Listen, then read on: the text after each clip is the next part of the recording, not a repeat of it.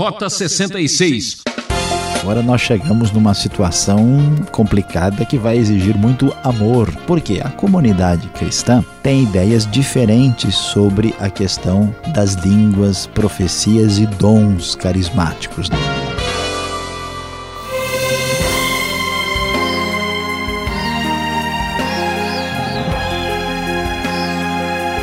Uma trilha romântica, um caminho de paixão e muito coração. É o Rota 66 que chega, trazendo mais um estudo bíblico. A série Cartas entra na reta final, em primeira carta de Paulo aos Coríntios, e hoje no capítulo 13. O professor Luiz Saião convida você a conhecer um dos textos mais profundos da palavra de Deus. Nosso assunto será supremacia absoluta. Amor, que dom é esse? Como podemos amar? Santo Agostinho costumava dizer que a medida do amor é amar sem medida. Amor, o combustível da fé cristã. Vamos fazer o teste da pureza? É, prezado ouvinte, certamente você tem acompanhado e percebido os problemas da igreja de Corinto. Esta igreja que estava tendo dificuldades de entender a unidade do corpo de Cristo, de entender os dons espirituais e, aliás, estava inclusive usando os dons espirituais de maneira indevida e equivocada nós podemos observar que o apóstolo Paulo, no final do capítulo 12, na verdade, já dando uma introdução ao capítulo 13, depois de ter falado sobre os dons espirituais, ele afirma: Passo agora a mostrar-lhes um caminho ainda mais excelente. Qual é este caminho supremo? Qual é a supremacia absoluta? Qual é a grande verdade última por trás de todas as coisas. Nós, através dos tempos, temos percebido que os estudiosos, os filósofos, os grandes pensadores têm tentado definir qual é a principal virtude, a principal qualidade que deve ser buscada pelo ser humano, que deve ser a força motriz da humanidade. É interessante observar, por exemplo, que estudiosos da sociologia humana, como Marx ou como Adam Smith, imaginavam que o ser humano sempre seria movido basicamente pela motivação econômica. Para eles, o homem era absolutamente ligado ao dinheiro, aos bens materiais.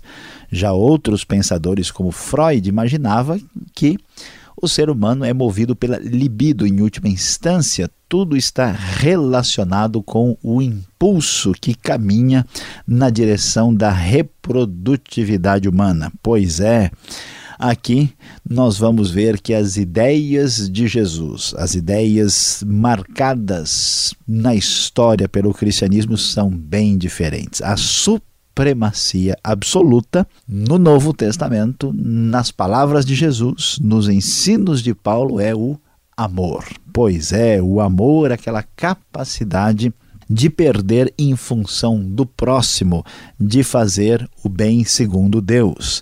O texto, então, nesse capítulo extraordinário que tem sido cantado e proclamado através dos séculos em muitas poesias distintas, o texto vai nos dizer: ainda que eu fale as línguas dos homens e dos anjos se não tiver amor, serei como sino que ressoa ou como prato que retine.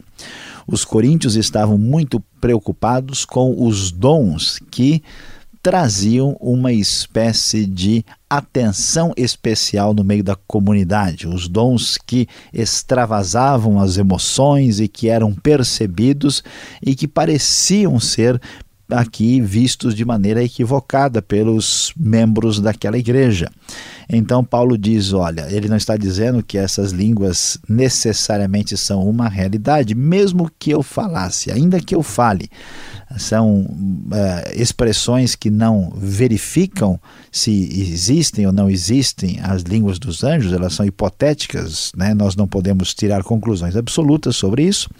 Ainda que eu fale, ainda que eu tivesse essa condição, se eu não tiver amor, serei apenas como um barulho que nada significa. Não adianta buscar dons espirituais e poder extraordinário sem a manifestação do amor.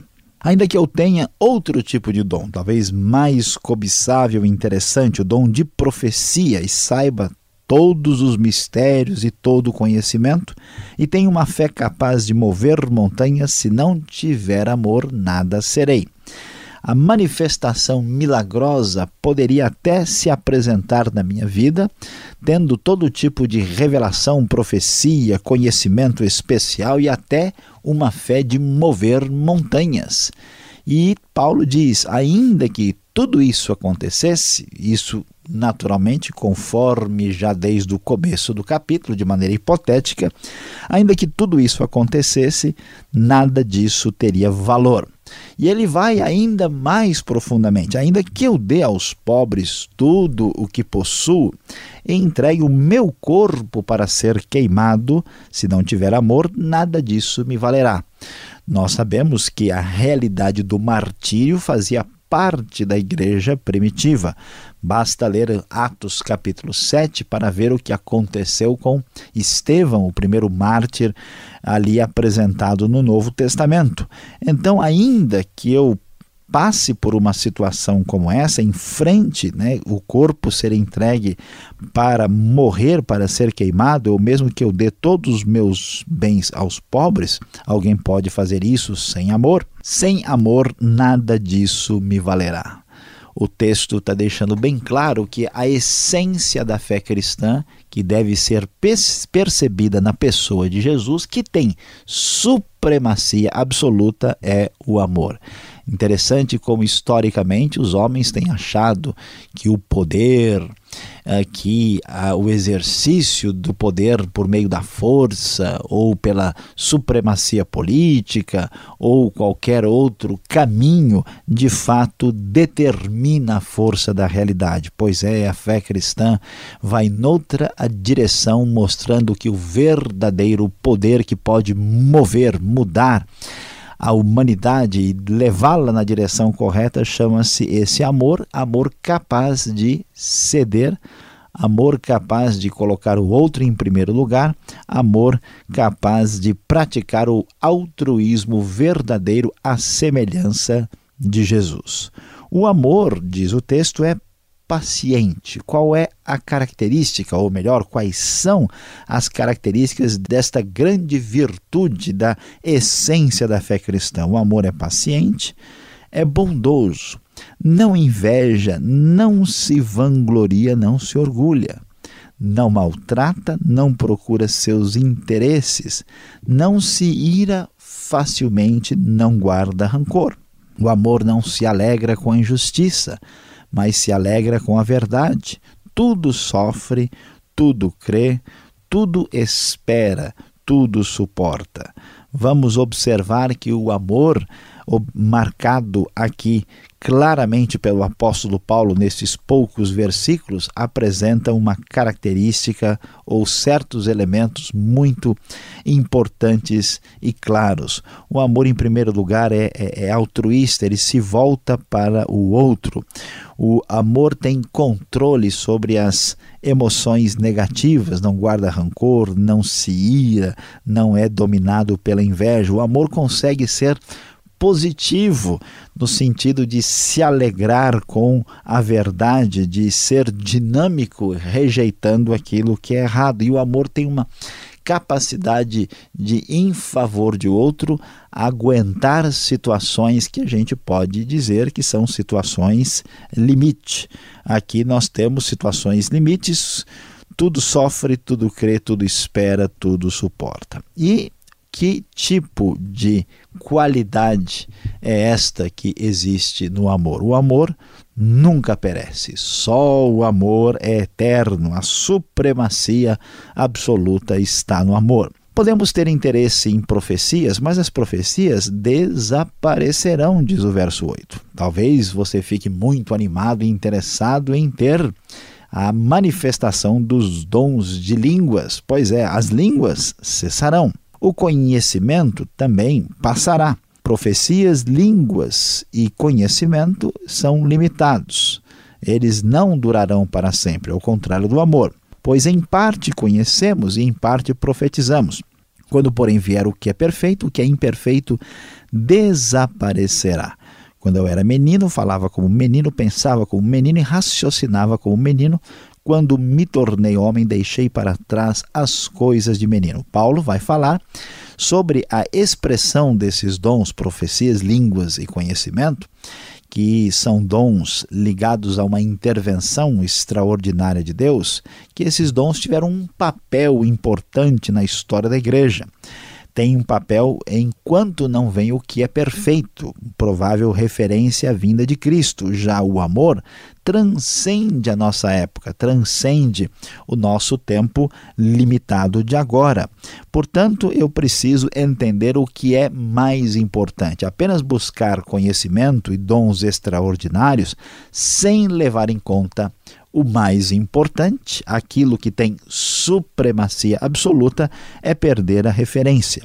E assim Paulo vai falar como é que as coisas deveriam ser entendidas aqui no capítulo 13. Agora, pois, vemos apenas um reflexo obscuro, como em espelho, espelhos antigos, espelhos de bronze, a de nitidez muito prejudicada e por isso era assim que ele descrevia a maneira como nós, com profecias, línguas e com nosso conhecimento, estamos vivendo. Estas coisas têm um papel importante agora. Vai chegar o dia quando veremos face a face. Agora conheço em parte, então conhecerei plenamente da mesma forma como sou plenamente conhecido. A ministração desses dons tem validade e importância neste momento, mas não durarão para sempre, serão provisórios. Portanto, nós estamos vendo parcialmente, quando chegarmos ao conhecimento pleno, tudo isso deixará de ter valor preponderante. Portanto, o que é realmente importante? Do que nós devemos é, realmente ter necessidade em nossa vida, o que realmente vale a pena, o que deve ser considerado. Paulo vai fechar esse caminho mais excelente, nessa rota na direção certa para chegar ao destino final, e ele diz: agora permanecem estes três. O que, que é a essência da fé cristã? A fé, esperança e o amor. Nós cremos em Cristo pela fé. Vivemos na expectativa do futuro bendito que vai ser trazido por Deus, vivemos pela esperança e somos movidos e dirigidos e devemos viver com base no amor. E vejam só, prezados ouvintes, qual é o desejo maior do seu coração? O maior deles, porém, é o amor. Sim, supremacia absoluta está no amor, conforme o ensino de Cristo Jesus.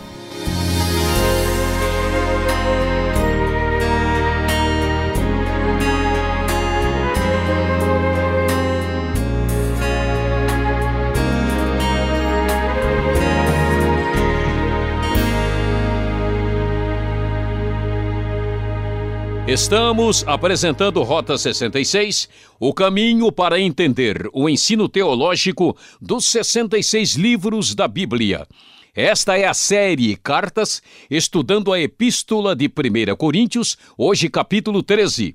Tema deste estudo: Supremacia Absoluta. O Rota 66 tem produção e apresentação de Luiz Saião e Alberto Veríssimo. Na locução, Beltrão, seu amigão. E não esqueça, participe escrevendo para Caixa Postal 18.113, CEP 04626-970 São Paulo, capital, ou correio eletrônico rota 66 arroba transmundial.com.br. Ouvinte Transmundial, você já sabe, amar é perguntar para não ter dúvidas. Vamos lá?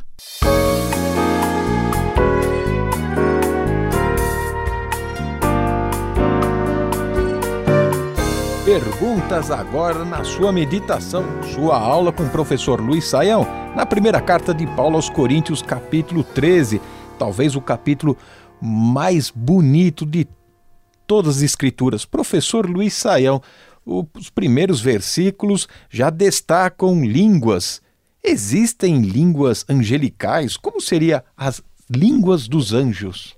Pastor Alberto, é até possível que existam línguas angelicais. Não é nada difícil que isso seja uma realidade. A questão é que nós não podemos usar esse texto aqui de 1 Coríntios para tentar comprovar esta realidade. Porque o texto, quando começa a falar do assunto, fala do assunto de maneira hipotética. Ele diz, ainda que eu fale ou ainda que eu falasse, né? não está dizendo que existe nem que existe ou que não existe. Né?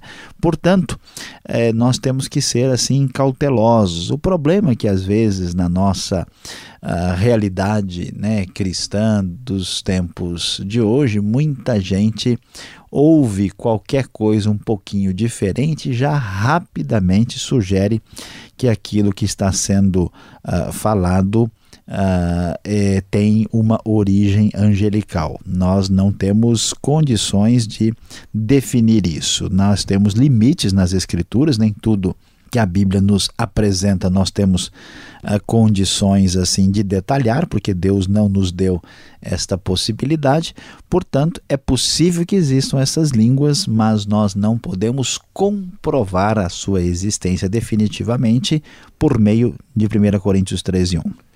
O apóstolo aqui ele menciona duas vezes a palavra ciência. No verso 2, mistérios e toda ciência. E no verso 8 também ele fala isso, né? Havendo ciência, passará. Que ciência é essa que aparece no texto?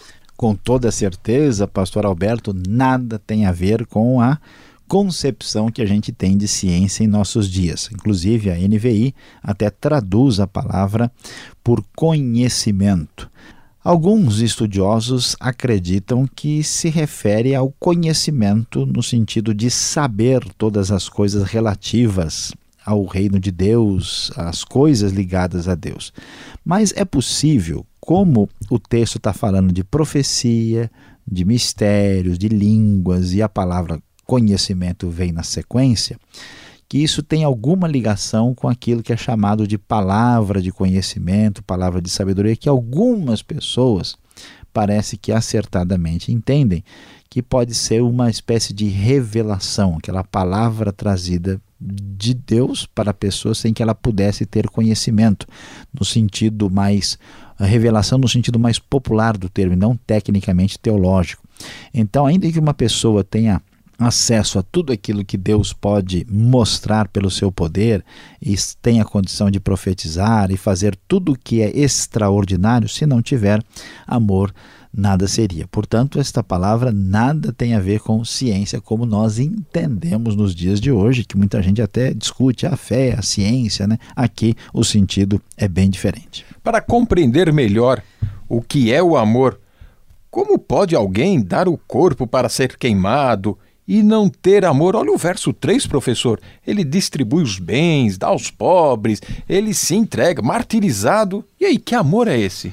Pois é, pastor Alberto, é interessante, né? A gente imagina que uma pessoa que faz um sacrifício, que se machuca, ah, que se doa para os outros, necessariamente está motivada por amor, mas não é verdade. Uma pessoa pode se matar por ódio uma pessoa pode até jogar né, gasolina no corpo e incendiar o seu o, a, a, si mesma, é, tentando chamar atenção para uma situação na qual ela está movida por outra coisa que não é amor. Tem muita gente que se sacrifica ah, movida por mérito próprio, achando que vai comprar a Deus, achando que vai ter uma condição especial. Então, muitas coisas que são sacrificiais não são verdadeiramente altruístas, não são fundamentadas naquele interesse descomprometido que se volta plenamente para a pessoa movida por esse amor que é o amor que vem da graça de Deus. A graça ela é nos dada como favor imerecido.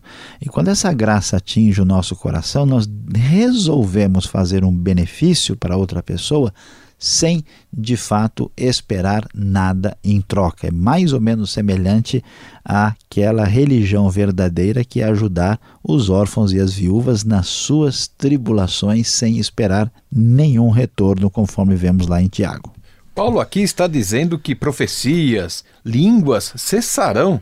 Isso já aconteceu, está acontecendo. Como entender o que ele está ensinando aqui? É, agora nós chegamos numa situação complicada que vai exigir muito amor né, dos nossos ouvintes. Porque a comunidade cristã tem ideias diferentes sobre a questão das línguas, profecias e dons carismáticos. Né? Algumas pessoas, por exemplo, acham que é muito importante ter a manifestação constante desses dons na igreja. Outros acham que eles têm valor, mas não enfatizam tanto. E outros acham que eles não são tão importantes, e alguns acham que eles não existem mais. Então, estas pessoas que pensam que esses dons não podem mais acontecer hoje, são chamadas de cessacionistas. Elas acreditam que esses dons tinham valor e limite só para o tempo da igreja primitiva. Portanto, as línguas e as profecias já teriam passado e não valem mais para hoje, de acordo com essa interpretação. Mas falando francamente, pastor Alberto, esta posição não tem apoio da maioria dos estudiosos, porque o texto não está sugerindo que ah, logo depois da igreja primitiva essas coisas não iriam acontecer mais. Não quer dizer que nós podemos e devemos reproduzir todos os milagres da igreja primitiva com a mesma intensidade. É preciso ter equilíbrio aqui. Mas não dá para sustentar que línguas e profecias não acontecem mais. É importante tomar cuidado, porque muita coisa que não é verdadeira talvez esteja acontecendo. Mas nós não podemos fechar a porta e dizer para Deus o que ele pode e o que ele não pode fazer. Professor, tenho mais uma pergunta aqui no verso 10. Quando, porém, vier o que é perfeito, o que é esse perfeito que irá chegar, que vai acontecer? Dá para explicar? Na verdade, pastor Alberto, a discussão está exatamente em cima dessa expressão. Aqueles que não acreditam na possibilidade da manifestação desses dons nos dias de hoje, eles sugerem que esse perfeito seria a própria escritura sagrada completa, ou seja, o término do Novo Testamento. O raciocínio é mais ou menos o seguinte: que as profecias e as línguas e esse conhecimento tinham valor porque Deus precisava orientar o seu povo enquanto eles não tinham a Bíblia Sagrada. Mas agora que eles têm o Novo Testamento completo, isso não seria mais necessário. Mas veja, o contexto aqui não sugere essa realidade. Ele está dizendo, ah, de acordo com o que vemos nos próximos versículos, que este conhecimento pleno futuro parece ser uma coisa ligada à eternidade. Veremos face a face, serei plenamente conhecido, como eu sou conhecido agora. Então faz mais sentido entender que o perfeito aqui refere-se à vinda de Cristo, e que essa visão uh, obscura, como por espelho, não pode ser relacionada uh, com o término da Escritura ou com outra alternativa. Parece ser muito mais sensato chegar a essa conclusão. E para terminar, para falar um pouco mais sobre esse amor, é um dom, é dado a todos ou é algo específico, restrito a alguns? Pastor Alberto, o amor é a essência da fé cristã. Todo cristão verdadeiro deve entender que este caminho excelente é normativo para todos. Os coríntios precisavam ouvir isso e nós também precisamos. Obrigado, Sayão, pelas respostas. E você que está nos acompanhando, fique ligado, vem agora a conclusão desse estudo.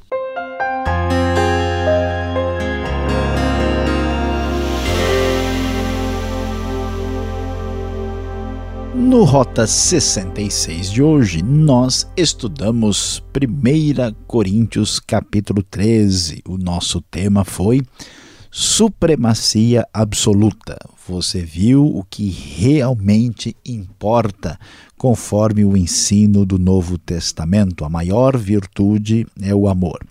E muitas vezes pensamos que para obter ou alcançar tal virtude é necessário uma coisa muito difícil, muito complicada, e podemos ver que no Novo Testamento isto é muito simples. Só pode amar aquele que abriu o coração para o amor.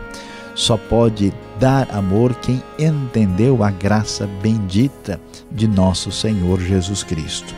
Para que o amor seja realidade em nossa vida e coração, é preciso entender o que significa a graça da salvação.